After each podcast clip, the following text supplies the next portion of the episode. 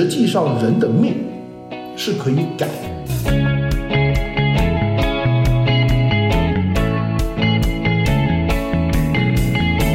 懂得内省内悟的人，实际上他会更加注重自己内心的成长。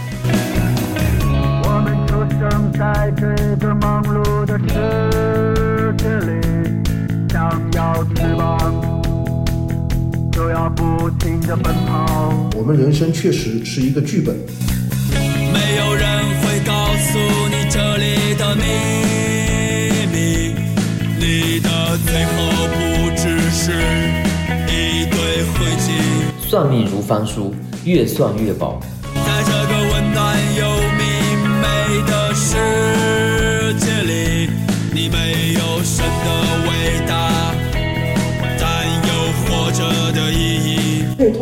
自由意志来感应哦。没有人会告诉你这里的秘密，你要努力不变成。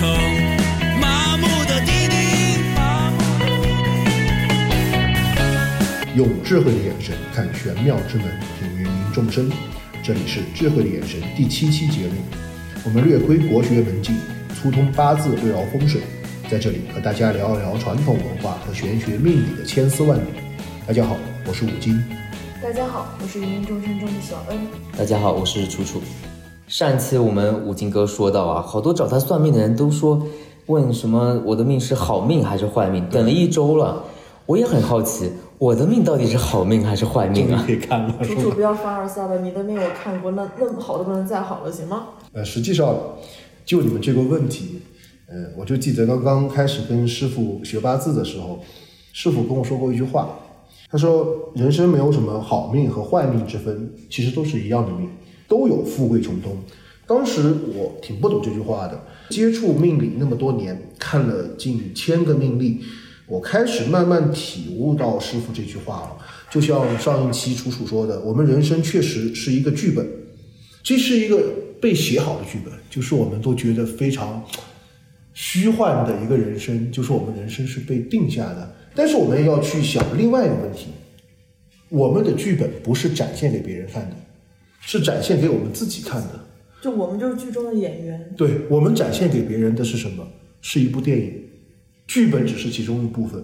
那么我们要知道，构成我们电影的有什么东西？剧本是一个一部分，还有导演其实。我特别想知道谁是我的编剧，那么精彩吗高？我，你的高我，对，从哲学上来说，我们还有个高我，就是你的高我是我的编剧。那我们一个电影的呈现，它除了剧本，还有导演，还有外景，还有道具，还有演员、灯光、剧务等等，才组成了一个电影向外去展现给别人。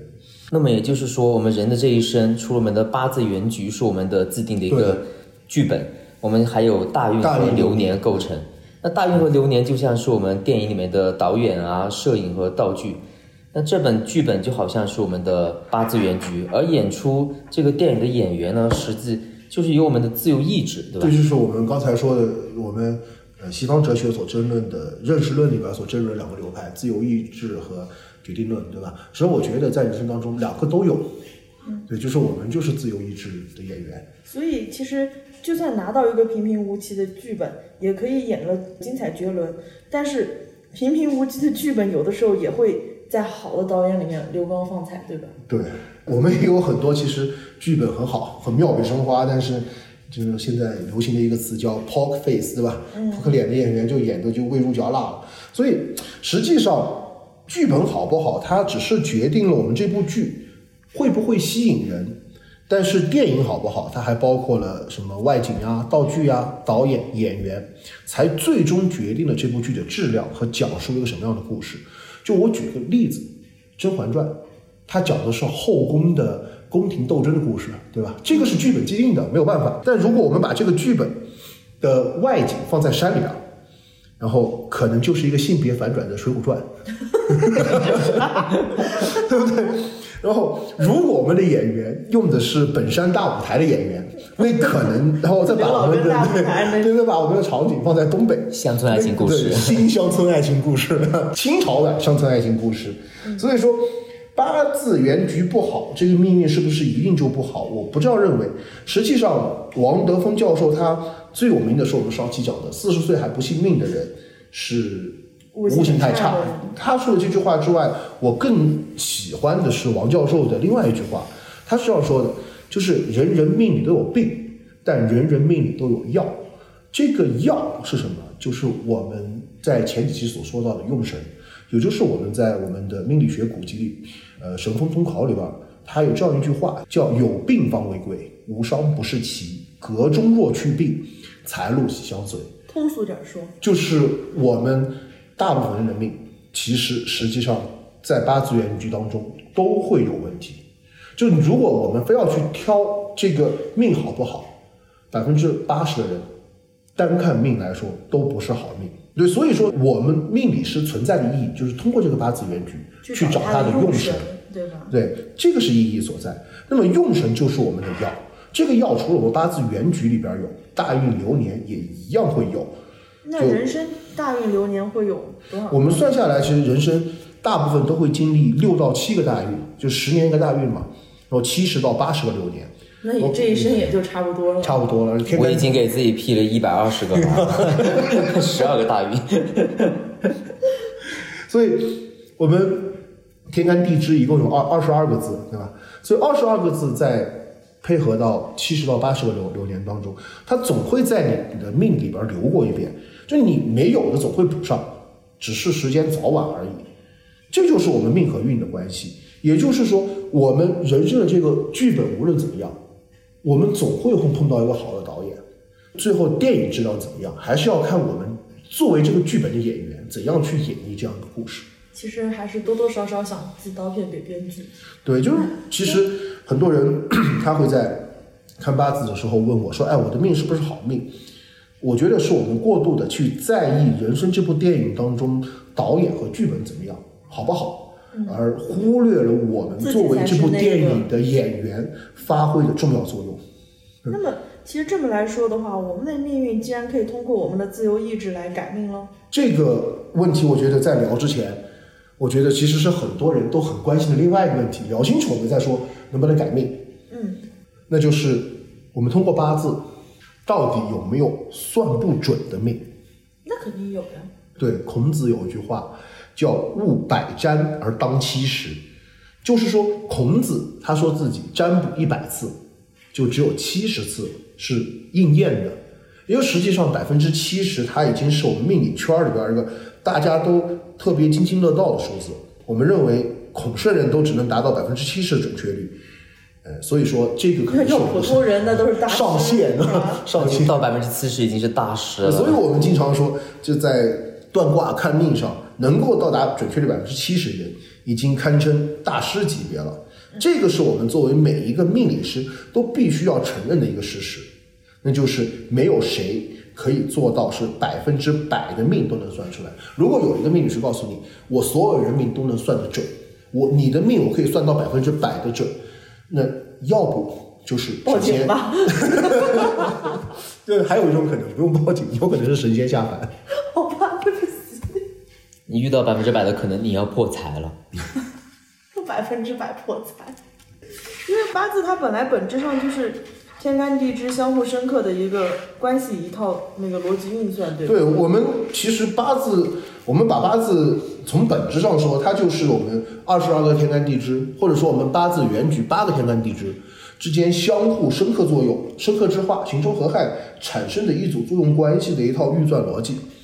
它是一个非常客观的推算过程，它就像我们在做一道数学应用题一样。那么既然是逻辑运算过程，它不同的命局，它运算的复杂程度肯定是不同的。数学应用题的还不一样，对，难度不一。样，就肯定有的命就比较复杂一点，有的命就会简单一点。呃，同样，我们在推演命程的过程当中，就会有算得准，呃，就算对和算错的不同。那个八字没有什么太玄的东西，它是非常客观的一套逻辑推算部分，它其实和算卦不同。算卦可能还有点玄的地方。为什么这么说？就是其实算卦，我们出来卦象以后，我们也是通过卦象的深刻之化去推导结论，它也是个计算过程。但是八字呢，我们说过，你产生八字是我们吸入天地的第一口气就固定了，它是个相对固定的，对吧？流年的天干地支，它是十年一换，也是相对固定的。哦，不是流年，大运的它也是相对固定的。流年是一年一换，它也相对在时间上是固定的。嗯，所以说我们是一个计算过程。那么卦也是计算过程，但是卦悬的在哪儿？就是为什么我通过时间取卦也好，通过数字取卦也好，通过扔钱币取卦也好，我能沾到你的上。就是诸葛亮那个借东风，不是草船借箭还算东风，对？他，他是你要算东风，他是看天象的，其实。但是算卦，为什么我把钱币往桌上一扔，我能知道你问的是什么事儿？嗯，这个就是比较玄的部分。但是出了卦象以后，我们一样可以根据卦象的数学运算公式把它计算出来。那你们那个命理圈有没有那种不算之人？有，我们命理圈公认的有三种是算不准的人，呃，第一种叫大善之人，第二种叫大恶之人，第三个就是修行之人。就像《了凡四训》里面的袁了凡是吧？算命先生给他断命，就说他学习也不好，功名也考不上，对，他又当不了官，命又短，算命先生还能走出他们家？还无子是吧？无算命后先。生是吃了他们家的饭给他算命。古代无后而终，无后没有孩子送终，这真的是极不好的命了吧？嗯，那那有没算命先生有一种可能，算命先生就半吊子就算了一没有？他，其实他嗯那个了凡先生，嗯他上半生是几乎应验，包括他功名的名字都是算准是这样的，对对。那他他通过什么改命的呢？但他好像是之后一直就累不断的善事，他积累善是近千事啊的，善事嘛，他后来他做善事，还考了进士，然后生了儿子，可能算命先生就是个半吊子。对，就没不准。我就说 那算命先生还能走出他们家。这本书是其实就是告诉人们要多行善事，呃，是可以改命的。嗯，这里面或多或少会有点玄学的意味在里面。那不管它是不是玄学，总之它在我们的传统道德文化也好，还是我们的道教、佛教，还有儒家文化当中，呃，出发点都是要劝人行善，多行善举啊，总是没有错的。那相反，相反，大恶之人呢？对，大恶之人也一样啊，就算不准他的命。就如果我们说行善事之人能改命，一样的，行大恶之人他也会改命，只是一个往好的改，一个往往恶的改。你再好的命也着不住你这样败家，你知道吧？大概当然，这个里边为什么他会改命？那个我觉得，因为它涉及和包括宗教信仰等方面，我们今天就不在节目里边讨论。那这么说来，就是修行之人，就是他都修行了，他为什么还会就算不出来呢？我觉得我们先要去理解什么是所谓的修行。那在我看来，所谓的修行，它不单单是指出家为僧为道。呃，如果认为出家是修行，我就它就只是仅仅是片面意义上认为宗教意义上的念经修行。而我们所谓的在命理学界修行之人不可算，或者修行人算不准，他的修行，我认为应该是一个广义上的，通过自我内省和内悟，对自己的一个增补裨益的一个过程。所以我想到了一本书叫《悉达多》，那里面的主人公是不是就是因为在不停的反思自己对不停反思做了什么，然后又不停的去行善？对他就是通过很多向内求呀和对自己过往行为的反思，不断改进和完善自己性格不足的部分。其实这里就可以引出来一个概念，就是为什么通过自省的人他会算不准他的命？呃，我觉得从两个方面来说，从一个方面来说，懂得内省内悟的人，实际上他会更加注重自己内心的成长。就我看过，其实很多的命，有一些命在走到一些我们命理师看来很不好的大运流年的时候，就我都会告诉他，我说你这几年可能会特别苦，会特别累，压力特别大，你甚至可能因为呃有些事情呃没了工作，工作受到影响等等这些情况。但是命主给我的反馈反而是他们认为我说的那些不顺的大运和流年，他们说确实是遭遇了一些事儿，但对他们来说，就苦难才对是生命生命中最有意义的部分，他们都说我现在有现在的成就，呃，正好是那些不太顺利的年份给他们在心智上的磨练和让他们在对待世界的看法和认知上会更加成熟，更加了解自己是一个什么更了样的人。解自己一个什么样的人的话，其实才更能有一番的成就。对，那第二个方面，我觉得是最重要的东西，也是被我们所有人，包括命理师，很多命理师所忽视的东西。我们八字到底看的是什么？那我们总说八字命理是看的是趋吉避凶，是吧？对，这个是我们一个亘古不变的话题。对，那么如果你们说八字只是一个趋吉避凶，我们看我们以后发生什么事情，那我们知道的的意义在哪？是逆天改命，还是做个心理建设，然后去接受这样的结果？是不是这样一说，你会觉得八字的意义就马上就荡然无存？但凶最终还是凶啊，那还是 避无可避啊。对就我们就陷入一个什么叫无限的互相矛盾循环我们为什么要算命？我们要知道我们以后会发生什么事情。然后做心理建设。能能先做好心理建设，我要凶了，做好准备。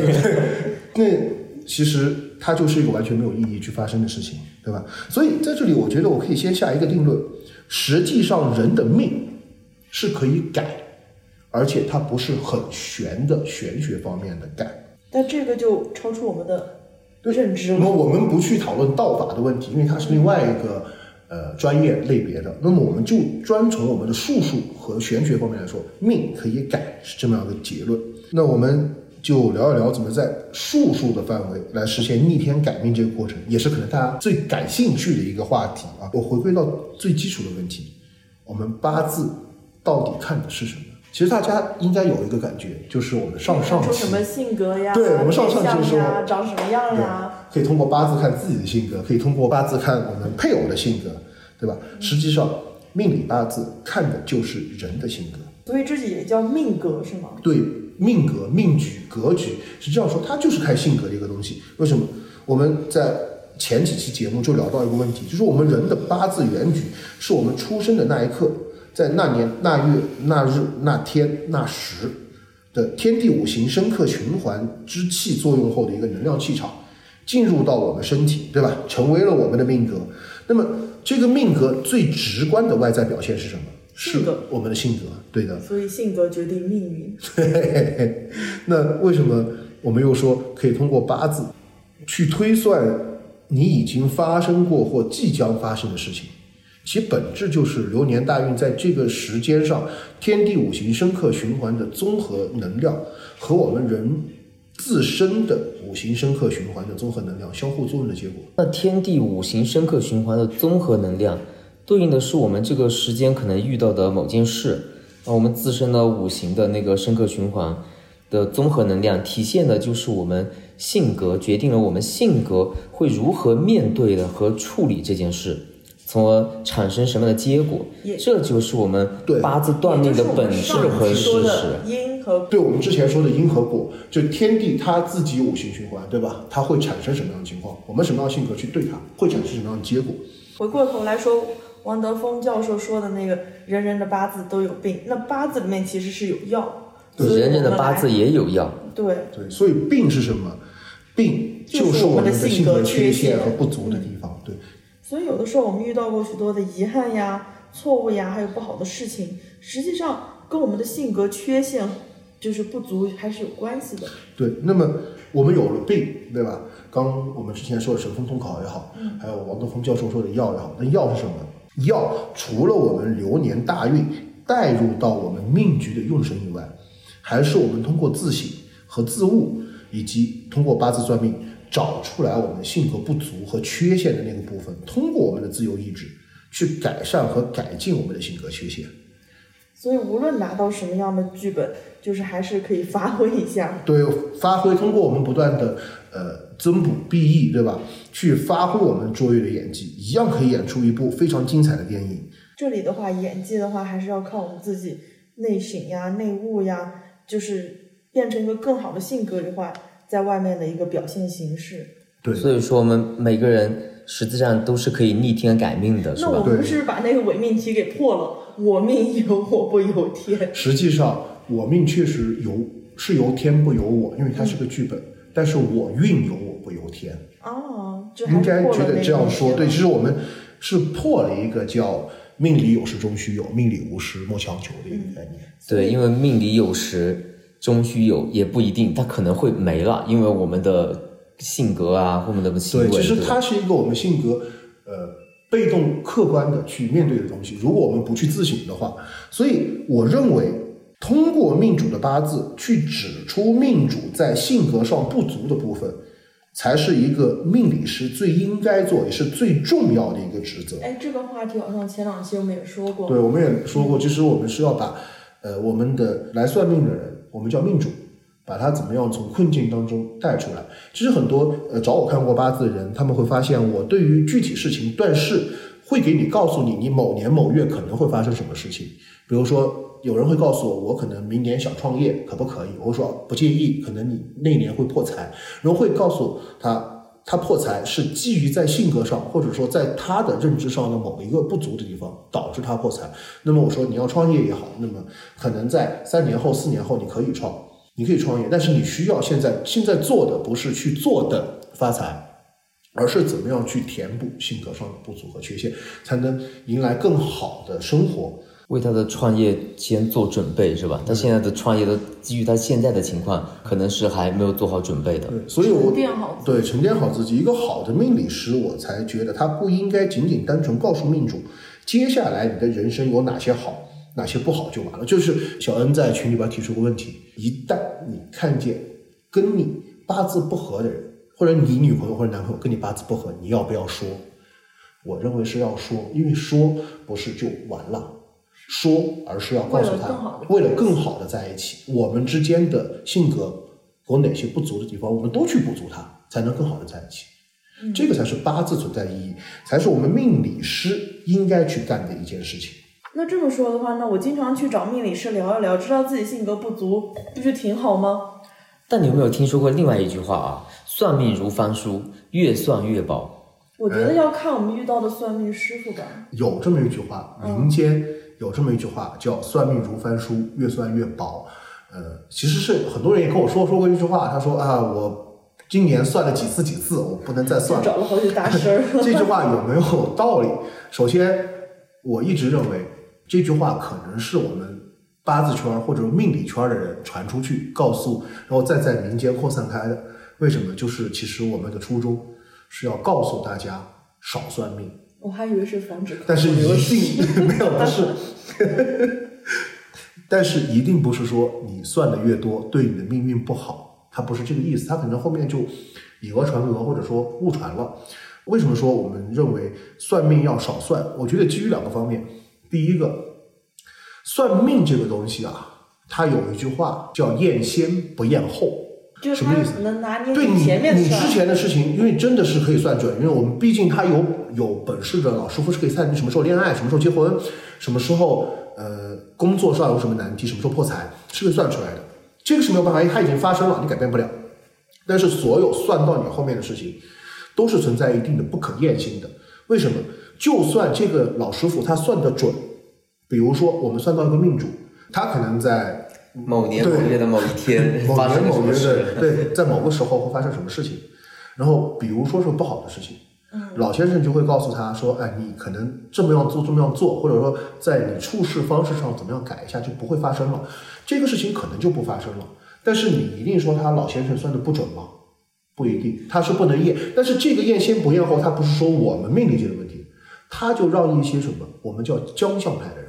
江湖派吗？不，江小派、江湖派还有盲派，盲派是哦真有真才实学的。他还有一种是完全我们叫新加奸，心加奸是心是什么？新就是骗，奸是有本事。有的人是又骗又有本事，但是有时候叫纯心哦，他就是骗你。他怎么骗？因为夜间不一样后。我举个例子，大家常见的，一个命主过来算，然后呃，他们告诉命主说，呃，可能明年，可能后年，比如明年某月，你会有，他会有个血光之灾，命主，然后说这样子，施主，你我有缘，我可以帮你，老骗局。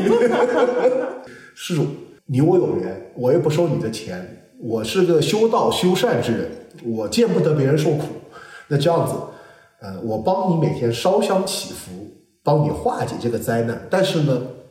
香火钱得自己出，拜佛有这种说法，我也不要你的对吧钱你是出对香香火钱啊 但是比较贵，是吧？这几万几十万的，然后出了以后，他就有几种结果。第一个，我不管他看的准不准，他可能准，可能不准。但第一个，这个人就没有出任何事故。哦，这个时候你怎么去找他？说，哎，你看你验的不准，因为我帮你祈福了，所以你没出事故，你没得说，对吧？嗯第二个，那个人还是出事故了，就命主还是出事故了。就无论大事儿小事对摔是挂了。对摔断一条腿啊，或者说得病了，然后他去找交相派的人了，然后说：“哎，你算的不准，我还算得出来了。施主，你本来是要死的，我帮你祈福了，你就断条腿，你还要命还留下来了。就怎么的我都说。所以说，我们建议的是大家少算命，是因为它的门槛很低。起因太多就有对很多形态果，是对它它因为门槛很低，很容易被骗，没有必要，因为大家算过一次，知道自己性格什么样子，其实就足够了。自己你改一个性格得有几年的，他不是马上就能所以我。很喜欢，就是说是你如果只是一个普通的上班族呀、学生呀，你就好好上你的班儿，好好上你的学，对其实不会有太大的改变，但你要努力。对，努力后去纠正自己的性格。那么从第二个方面来说，我们命理师这个行业它没有标准。嗯，它第一没有没有准入，第二没有标准，它不像其他职业，比如说高级、中级、初级。因为知道我找高级可能看着好一点儿，我让我找中级可能看着差一点儿的。我们没有，我们没有存在过问题。你不知道你找的师傅的水平怎么样，因为我们整个八字里边有很多派，至少四到五派嘛，四到五个派别。那我们以后可不可以专门有一期来说一下？对，也可以专门聊一期，我们这个聊各个派别。那我们四到五派，它的论断体系是不同的，论断方法是不同的。那么，应该从结论上来说，它不会变，它是一样的结论。果是一样，但果是一样，对起因不一它的。过程不一样。嗯还有呢，因为师傅的水平不同，我们都不能保证你找的其中有没有一个师傅他论错了。但是你找的越多，你错误概率是越大。我们不是之前讲过百分之七十这个数字，对吧？对对，就有分之 百分之七十，他有这个概率算错找了十个就有三个对对对，可能你找的越多，你可能错的概率越大。那么他错就会导致一个问题，他给你指导的路径就会不同，然后其实对你的人生指导就会出现很多不同的声音，是影响你的生活的，对，就很迷茫。所以在这里我也建议各位听众朋友，算命可不可以？可以，它能够指导我们的生活，指导我们的性格，但是不宜多算。当然，算命不是说我算的多，命就一定不好，命越算越薄，这个说法也是不成立的。我觉得挺成立的。万一你真遇到一个，那真是薄了。就你懂的。对，它那可不只是命薄了，遇到个钱包都薄对，香油钱多的钱包也薄了。其实有的时候你算那么多次命，就意味着你把八字给了很多人看。你看你把八字给那么多人，你心里不慌吗？对，这个也是我觉得刚想说的一个话题，就是我平时在逛微博的时候，就看见很多人，他会把自己的八字发到微博上，然后在像玄学超话呀，或者八字超话这样子一个超话里边，就请别人帮他批八字嘛。那么在这里我也要建议那我们的听众朋友，就尽量。你把八字给到个人，它是你自己的选择，但是我还是建议大家尽量不要把八字发到公众场合。为什么？八字这个东西，实际上它是和我们的命运和我们自身是息息相关的。我们历史上也有很多是跟八字有关的一些邪术的传说我就是，听过那个重庆红衣男孩，好像就是什么吉阳呀、吉但它只是说法之一，还有一个就更多玄幻的，我们在节目里边不聊，我们聊一点儿呃传统文化方面的好说的，就是八字第一个，我们古代是有利用八字有一个现在叫邪术也好，叫巫术也好，呃，它叫眼正之术，大家可能听着陌生，那么我换个名词，民间的说法叫扎小人，大家就很熟这东西真有用吗？它在历史上是真的有记载，就在汉武帝时期有一个叫巫蛊之祸。就后宫都经常对对，后宫，但是？正史上有记载，就是在汉朝汉武帝时期，因为这个卫子夫，皇后卫子夫大家也很熟嗯对吧？皇后卫子夫和太子刘据就因此而死。总共这个巫蛊之祸，总共牵连十万多人。这个是有历史正史记载的，叫扎小人，它是我们民间流传下来的一种巫术。我们先暂且不说这个巫术它有没有用，但是你想一下，别人把你的名字、出生地和你的生辰八字挂在一个纸人上，天天戳，你也膈应，你也难受，对吧？这个是第一个。还有一个叫偷运，嗯，这个是也有传说，也有说法，也有做法。就是我们一旦有一个人的八字以后，如果他的大运非常好，很适合，是可以通过一种方式把他的大运对换掉。那偷过来是吧？对也能不能说是借？它也是一个 你借完怎么还？问题是怎么还呢？它就叫偷运，这就是它的偷运。那么这个问题你就想了，呃，也不说它这样一个术数它是存在是不存在，但是别人告诉你，哎，我把你大运换了，你也膈应了，你至少几年缓不过个劲儿来，对吧？所以我们在这里还是要跟各位听众朋友倡议这个东西，就是说我们相信民俗文化，崇尚民俗文化，它是一个对我们传统文化的一种追崇和继承，但是不可过于迷信，这个是一方面。第二个就是说，跟自己我们自己信息息息相关的八字这个东西，还是尽量少发到一些公众的平台上。保护好自己的隐私。毕竟不管有没有用，但是你的八字被别人拿去干了坏事，你自己就很难受，很膈应。害人之心不能有的，防人之心不可无。对，那么我们的命运交响曲上下两期呢，到这里就结束了。我们也是想借这个节目呢，告诉大家，我们传统文化当中的命理学，它不完全是封建迷信的东西，它是我们老古人用于观测自然发展，用于观测我们人的性格以及我们人的一些发展生存方面的一些科学的哲学的思想，科学之所以是科学，它是因为是可以被证伪的。我们传统命理学呢，它虽然做不到绝对的准确，但它也是可以被证伪的。绝对的相信和绝对的不信才是一种迷信。我们就是想让大家去了解它，去认识它。那我们今天的节目就到此为止了，各位拜拜，拜拜，拜拜。